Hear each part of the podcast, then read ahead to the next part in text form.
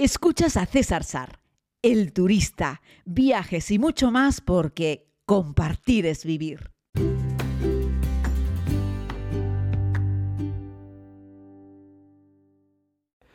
Hola, hola a todas y a todos, comunidad. Vengo con un podcast para hablarles de Singapur. De hecho, tuve que repasar el listado de podcasts para confirmar si ya antes habíamos hablado monográficamente sobre este país insular, ciudad, todo en uno es pequeñito, no les quiero meter un montón de datos, población, etcétera.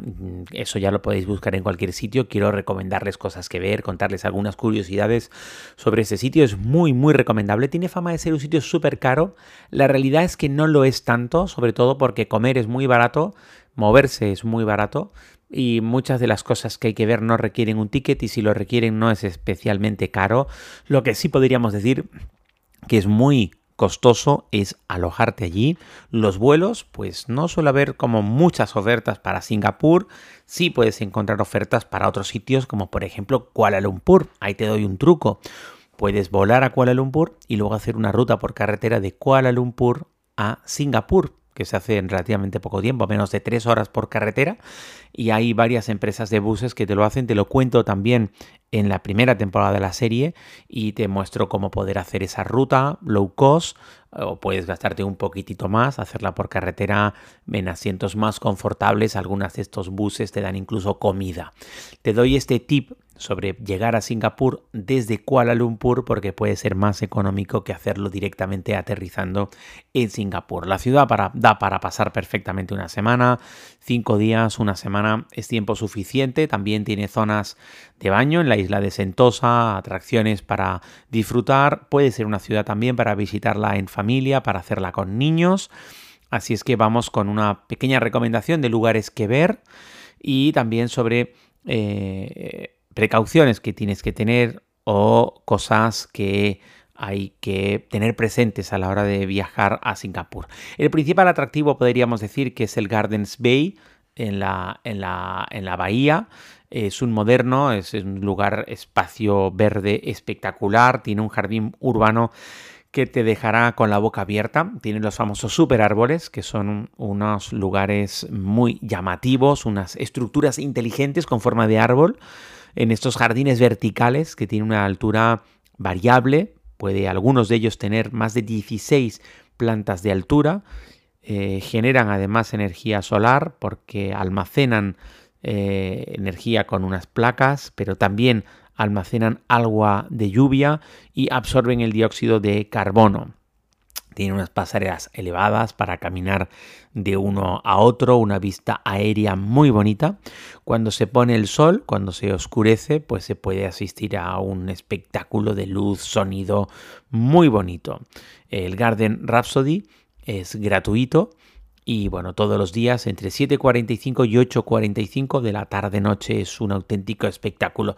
Es una de esas experiencias únicas en el mundo, no hay nada que se parezca a esto, no hay nada parecido en el mundo y eh, está ahí en el centro de la ciudad, rodeado de vegetación. Es una mezcla entre, entre vegetación, entre plantas y árboles naturales y estas estructuras artificiales que parece eh, sacado de una película de ciencia ficción. Es muy, muy bonito. Eh, ¿Qué más? Tenemos el famoso Flower Dam, que es una cúpula de cristal espectacular que tiene una especie de exhibición de flores y plantas donde emulan eh, varios climas en diferentes regiones del mundo. Concretamente hay nueve jardines diferentes dentro de esta cúpula. Eh, estamos hablando de Singapur, uno de los lugares más desarrollados del mundo, y les gusta combinar lo que es la ciudad, la modernidad, el desarrollo con la naturaleza, o al menos plantando eh, ambientes verdes. Eh, ¿Qué te puedo decir? Que, representa los cinco continentes, incluye Australia, América, regiones mediterráneas, tiene unas tuberas de, agua fría en el suelo que mantienen el aire fresco dentro del invernadero, se, respira un clima cálido, eh, o sea, me refiero, en, Singapur hay un clima muy húmedo y muy caluroso, luego hablaremos del clima en Singapur, así es que esto es como una burbuja fresca. Eh, y bueno, está también dentro de esa zona del Gardens eh, de Bay para entrar a esta cúpula sí hay que comprar un ticket, pero merece muchísimo la pena, ¿no? También tienen el Cloud Forest, que es un invernadero.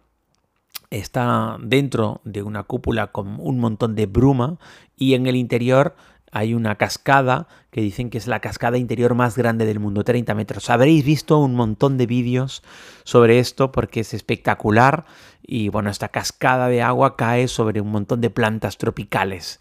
Eh, es una experiencia espectacular. Se trata de subir por una especie de pequeña montaña, dando unas vueltas hasta llegar a la cima de la cascada y ahí puedes tener unas vistas muy bonitas de lo que hay, de lo que hay debajo. Es un sitio fresco, tranquilo, eh, este bosque nublado. Es una experiencia preciosa. También hay un montón de orquídeas, hay plantas carnívoras. Puedes comprar un ticket para las dos experiencias, merece mucho la pena. Vamos con otra de las experiencias que se recomiendan en Singapur y que yo también la recomiendo, aunque en otro podcast les hablé de este lugar como uno de esos sitios decepcionantes para los turistas. Se trata de Orchard Road, Orchard Street, que es como la quinta avenida de Singapur. Es una calle muy bonita, muy civilizada, con unos paseos peatonales repletos de vegetación, donde tienes varios centros comerciales y tiendas de lujo en un lado y en el otro lado es por donde pasan los coches. En este lugar de Orchard Street yo he filmado en la primera temporada de la serie a personas, ojo, cientos, casi miles de personas haciendo bailes en la calle. Les encanta poner música y bailar. Hay veces que lo hacen como si fuese tai chi otras veces son simplemente bailes en la calle. Te lo puedes encontrar en cualquier momento de la semana y lo hacen fundamentalmente al atardecer, cuando queda poco tiempo de luz y el calor aprieta menos. Ojo, dicen que en Orchard Street, yo no los he contado, hay 22 centros comerciales y 6 grandes almacenes.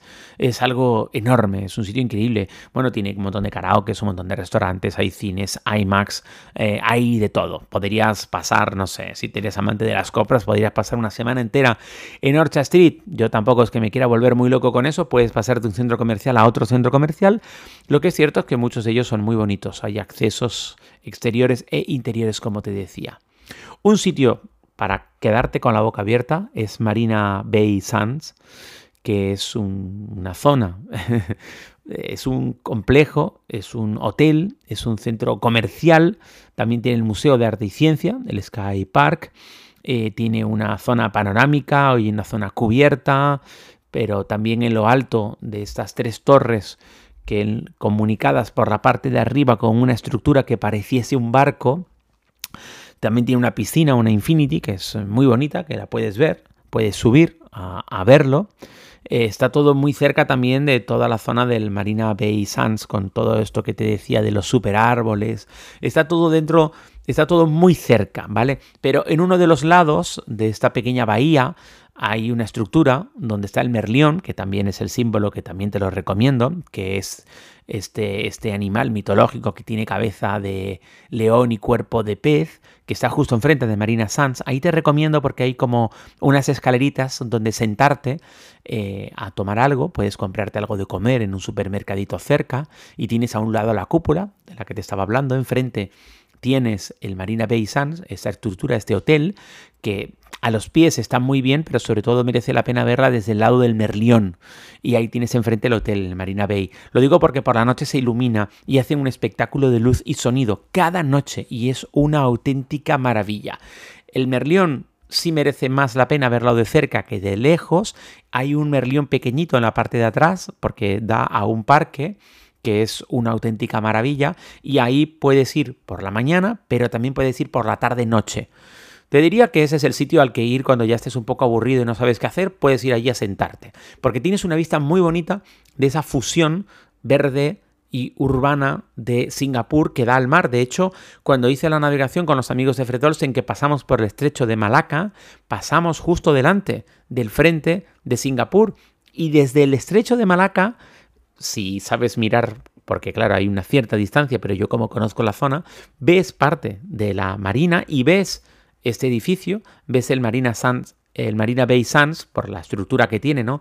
Tres, tres rascacielos unidos por arriba con una estructura con forma de barco. En lo alto tiene restaurantes zona de servicios y una piscina espectacular. Claro, es un lugar icónico, lo puedes ver desde el propio estrecho de Malaca, lo digo porque también podrías llegar a Singapur haciendo un crucero.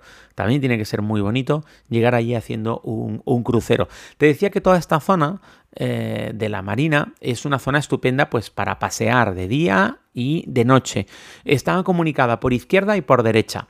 Eh, sería es una bahía, aunque podría parecer un lago marino, pero hay varias estructuras que te permiten salvar pues ese punto. Ojo, dentro no hay embarcaciones, ¿vale?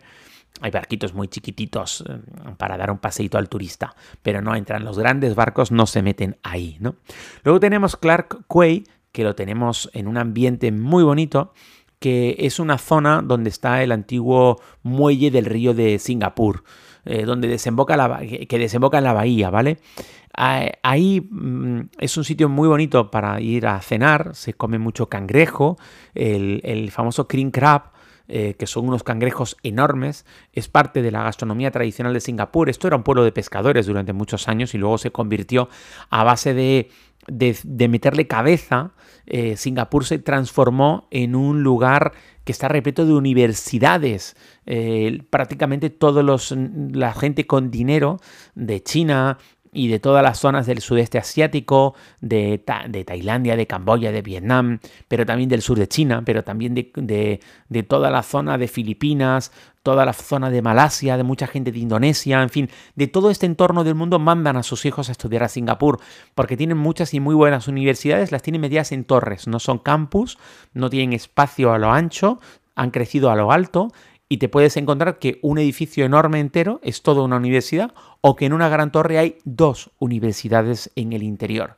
Es un lugar súper desarrollado, es primerísimo mundo.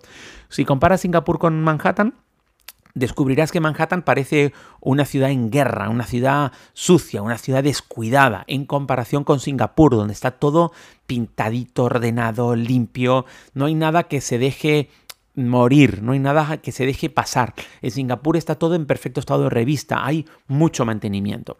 Bueno, vino a todo esto al desarrollo de la ciudad porque le metieron mucha cabeza, porque estaba en el barrio de Clark Quay, que es un barrio que te lleva a los orígenes de Singapur. Tiene unos paseos muy bonitos, también te dan un pequeño paseito en barco si quieres, por ahí tampoco es que merece mucho la pena que te gastes ese dinero porque desde cualquiera de las orillas puedes verlo perfectamente. Más cosas que podemos ver bueno, la antigua estación de policía, que la tiene muy bien pintada, esto lo haces en un paseo a pie. Decirte que ahora te hablaré de la red de transporte, que es muy buena en Singapur, pero que Singapur es muy llana, se camina muy bien a pie, es muy sencilla de caminar, es muy fácil. Eh, la comisaría la tienen pintada con el color del arco iris.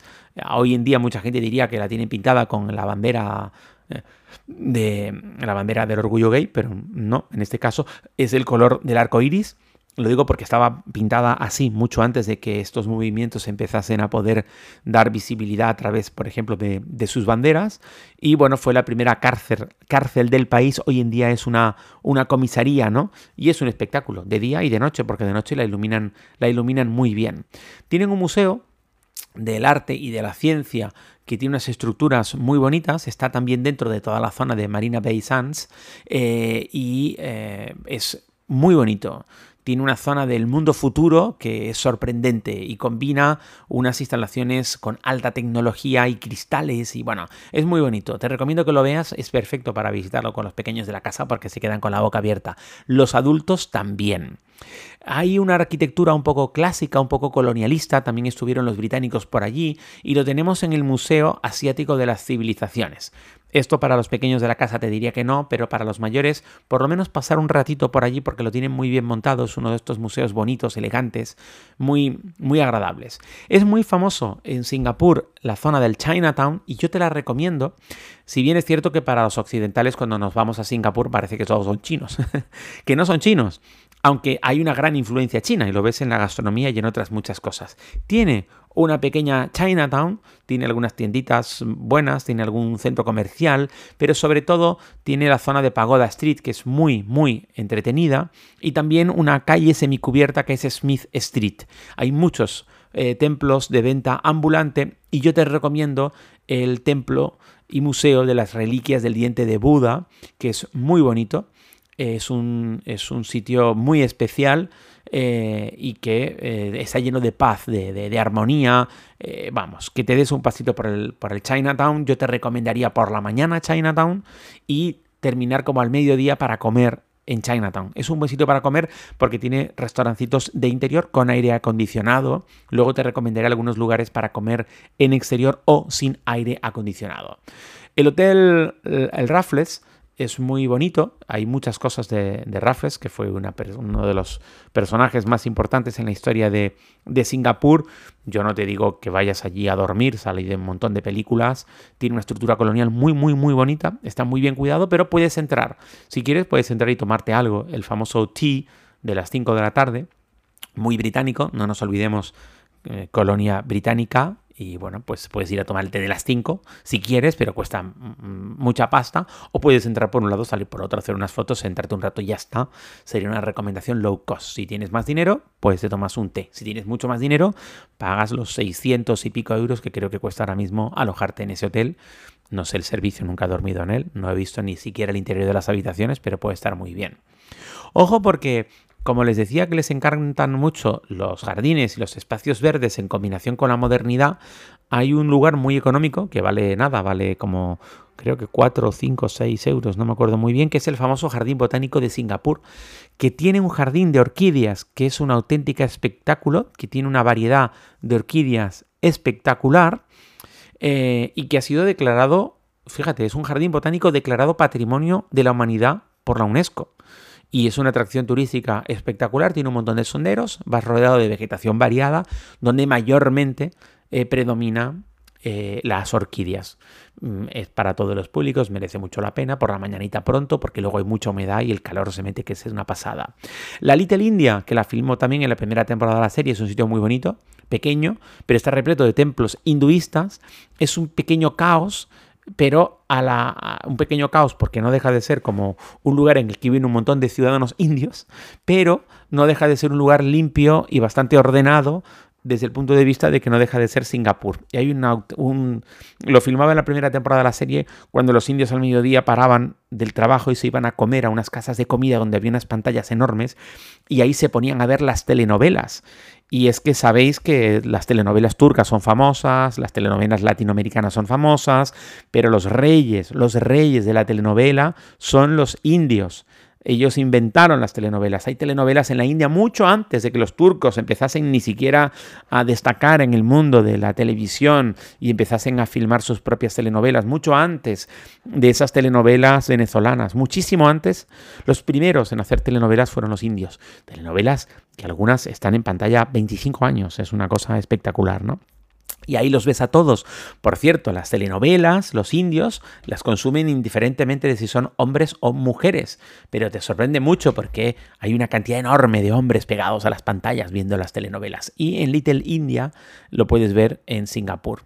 Singapur también, también un zoológico que yo no te recomiendo. Y luego tiene unas zonas de comidas eh, que son los famosos Hacker Centers, que está como en las esquinas de los centros comerciales, que son como los food corners, algo así, eh, que lo cuento también en la segunda temporada de la serie en la que tú vas a una mesa. No comparten mesas, tú vas a una mesa, pones un paquete de papel higiénico. Ahora te explicaré por qué. Con un paquete de papel higiénico tú dices a la gente que esa mesa ya es tuya, que la has reservado. Después hay un montón de puestos de comida alrededor. Imaginémonos un espacio, por ejemplo, rectangular. En el centro hay un montón de mesas y en los laterales, en forma de U, hay un montón de puestos de comida. Esas mesitas, que pueden ser redondas, cuadradas, de cualquier tamaño, pero suelen ser mesitas pequeñas, con unos taburetes pequeños. Las mesas muchas veces están fijadas al suelo, en otros casos se pueden mover. Hay varios taburetes alrededor. Entonces tú pones un paquete de papel higiénico, perdón, un paquete de Kleenex y te vas a buscar la comida. La comida la pagas en el puesto de comida y tú mismo te traes la comida a la mesa. Luego pasan otras personas que te venden la bebida y esas bebidas las pagas ya sentado en la mesa. La comida en el puesto, la bebida en la mesa. Son dos empresas diferentes. Hay gente que vende solo comida en los puestos, gente que vende solo bebida que te la vende en la propia mesa. Nadie te va a dar una servilleta. Nadie. No existen. Por eso tú tienes que llevarte tu propio paquete de papel eh, de Kleenex. Ojo, no se puede reservar con papel higiénico, que se me está escapando varias veces porque quería hacer referencia a eso. No puedes reservarlo con cualquier cosa, no puedes dejar unas gafas de sol. Allí lo que se estila es reservar la mesa con un paquete de Kleenex. Y eso es lo que quiere decir. Ojo, la mesa la puedes usar tú solo o varias personas, pero no van a compartir mesa. Si ves una mesa con una persona, no, no está bien visto que quieras compartir la mesa con un desconocido, algo que sí puedes hacer en Japón, en Suiza, en Alemania, en muchos sitios, pero no en Singapur, ¿vale? Y así es como tú reservas la mesa. Lo que sí es normal es que si hay más taburetes, que tú cedas taburetes para que personas de otras mesas los usen. Eso está claro. Pero una mesa es para una persona o un grupo de personas que van juntos. Así es que ahí queda ese tip para comer es baratísimo, se come riquísimo, se come comida asiática típica, eh, hay pescado, hay pollo, hay cualquier cosa, hay mucha comida china, pero de la rica y también muy picante, ten cuidado con eso. Son unos sitios perfectos para ir a comer, sobre todo por la noche, para ir a cenar. Hay un montón de gente que vive en viviendas muy pequeñas en Singapur, pero pequeñísimas, y no tienen cocina y comen siempre fuera, porque comer en Singapur es prácticamente un regalo. ¿Vale? ¿Qué más cosas te puedo, te puedo decir de Singapur? Bueno, pues que hay una mezquita, la mezquita del sultán, que es bonita, que puedes ir a verla, que tiene una cúpula dorada, que está muy bien pintada, que te dejan entrar, puedes verla. Eh, eso sí, hay una serie de horas en las que hay rezos que se pide a los turistas que no hagan fotos, que no molesten mucho. Hay muchos templos hindúes, hinduistas, no solo en la Little India, sino también en otros lugares. Eh, ¿Qué más? Eh, bueno, hay distritos comerciales eh, muy interesantes para ir de compras, a unas compras bastante baratas. En Singapur los impuestos eh, en, algunos productos como la tecnología son bastante bajos y ahí puede ser un buen momento para, para, comprar tecnología. Yo he comprado tecnología en Singapur. también tienes el propio aeropuerto. el Changi, que mucha gente llega y se va rápido, o sea, llega y se va a la ciudad, pero merece mucho la pena porque tiene esa famosa fuente espectacular que está y tiene también unos como unos, mm, lo diremos, unas... Eh, unos centros comerciales que están muy interesantes, tiene unos jardines internos que están muy bien. Bueno, pues tiene un montón de cosas el aeropuerto de Singapur, que es declarado uno de los mejores aeropuertos del mundo. Eh, el Museo Nacional de Singapur puede ser interesante y luego Isla Sentosa. Isla Sentosa es un destino para toda la familia, es una isla natural, pero que parece artificial porque la han llenado de cosas. Lo que han hecho es concentrar en, Isla Sentosa, pues de todo. De hecho, tienes hasta eh, cintas eléctricas que te llevan, eh, hay otra estatua de Merlión, hay una playa que te puedes bañar que está muy bien, hay un acuario enorme y está la sede de una de las sedes de Universal Studios. También tiene un parque acuático, es un sitio muy, muy curioso, eh, perfecto para ir con niños, tiene canchas de volei, puedes hacer kayak, puedes... Hice yo también una zona para un túnel especial para aprender a hacer paracaidismo, que lo visteis en la segunda temporada de la serie. Eso también lo filmé allí, en, en Singapur, en Isla Sentosa. Y la verdad es que es un sitio para pasar un día entero en familia o más de un día, porque también tiene algún hotel dentro. Bueno, tiene varios hoteles dentro, pero puedes ir y volver un día, puedes dormir dentro, puedes dedicar un día a Universal Studio y otro día a ver el resto de cosas que hay eh, en Isla Sentosa, que son muy, muy entretenidas, eso sí, Isla Sentosa no es un sitio económico, no es un sitio económico. Ojo, eh, puedes, si quieres, llegar caminando, atravesando una pasarela enorme, que también tiene como cintas eléctricas que te va, ayudan a llegar, o sea que se puede ir, ir caminando, también tiene un trencito eléctrico que te lleva, eh, también tiene unos funiculares, mm, ¿qué más? Y luego dentro pues puedes ir y ver las zonas públicas que están bien, que están entretenidas y volver, darte un baño en la playa y volver. Eso es lo que hice en la primera temporada de la serie, concretamente. En la segunda ya fui con más presupuesto e hice más cosas en Isla Sentosa. ¿Qué más te puedo contar? Bueno, pues que el clima y las temperaturas te da un poquito igual cuando ir, porque hay como una temperatura media todo el año de entre 25 y 31 grados. Más o menos la mitad de los días del año llueve. Eh, cae un pequeño chaparrón, no te preocupes, es muy monzónico. El calor, eso sí, es sofocante y hay unos niveles de humedad altísimos. No es una ciudad muy cómoda con respecto a ay, qué temperatura tan agradable hace, siempre tiene un clima bastante tropical, bastante ecuatorial, eh, no hay unas estaciones muy definidas, no hay una gran diferencia entre invierno y verano, así que puedes viajar en cualquier momento, pero lleva ropa ligera, chanclas, Es un sitio. Mira, este es un, chico, un sitio en el que puedes caminar con chanclas porque está todo tan limpio. Eh, me refiero a esas chanclas, esas sandalias para caminar que tienen velcro por arriba en un par de sitios, que son muy cómodas, porque está todo muy limpio. No, hay, no, te recomendaría estas chanclas por la India, que está lleno de cosas que te pueden pinchar, te pueden cortar, puede ser un problema, ¿no? Ahí sí, ahí puedes ir sin, sin ningún problema porque, porque puedes caminar, porque está todo muy limpio. ¿no? Eh, bueno, hablamos de las prohibiciones, que hay muchas y se habla mucho de esto. Decirte que funciona mucho el eh, la tarjeta de crédito, pero también estaría bien llevar un poco de dinero en, efectivo, eh, que comer en la calle es muy barato mm, y merece mucho la pena, que hay muchas normas, por ejemplo, para prohibir fumar en muchos sitios, que el vandalismo está penado eh, terriblemente, que es un país en el que todavía hay pena de muerte y la aplican para delitos de, por supuesto, asesinato, pero también para delitos relacionados con el tráfico de droga. Ten cuidado eh, con eso, eh, ¿vale? No es que vaya a pasar nada. Ojo a los fumadores si se saltan la norma. Es muy probable que te estén viendo por alguna cámara, se acerque algún policía y directamente te multe. No hay, apague usted el cigarrillo, por favor. No, hay una norma, usted se la salta, usted lo paga. Es de los países en los que más turistas son sancionados con multas mm, económicas por saltarse cosas como por ejemplo un paso de peatones. Eh, no se puede cruzar por cualquier sitio, hay que cruzar por un paso de peatones. Y eso hace que la gente a veces pague multas por algo tan tonto como cruzar por cualquier sitio en un lugar en el que no venía nada ni nadie, ¿vale? Luego el transporte público es muy eficiente, muy económico, tiene varias líneas de metro, el internet funciona muy bien, hay unas SIM card que te puedes sacar en el aeropuerto que son muy baratas. Eh, ¿Qué más? No se estila dar propinas, suelen estar incluidas en el precio. Es uno de los países más seguros del mundo. El dinero efectivo, por cierto, lo vas a necesitar para pagar esas comidas en esos en esos, eh, en esos lugares de comidas eh, callejeros que te digo que están en las esquinas de algunos edificios, de algunos centros comerciales. Hay un montón de sitios para cambiar moneda, ¿vale? Con eso no te preocupes. Puedes beber agua, llevarte tu botella y rellenarla del grifo, porque todo el agua potable, todo el agua que sale por los grifos de Singapur es, es potable, ¿vale? Hay algunas épocas del año que la ciudad se envuelve como una especie de, neblina, eh, que viene dicen que de la zona de, de Sumatra. No es peligrosa, simplemente es que se mete una niebla ahí. Es una especie de humo, ¿vale?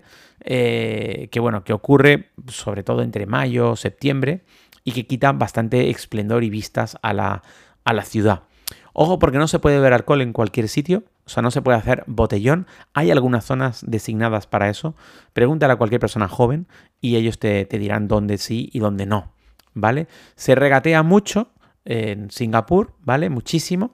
Y todo el mundo habla inglés. Eh, todo, todo, el mundo habla inglés en, Singapur. Así que de esa manera te vas a poder eh, mover sin, sin, ningún problema.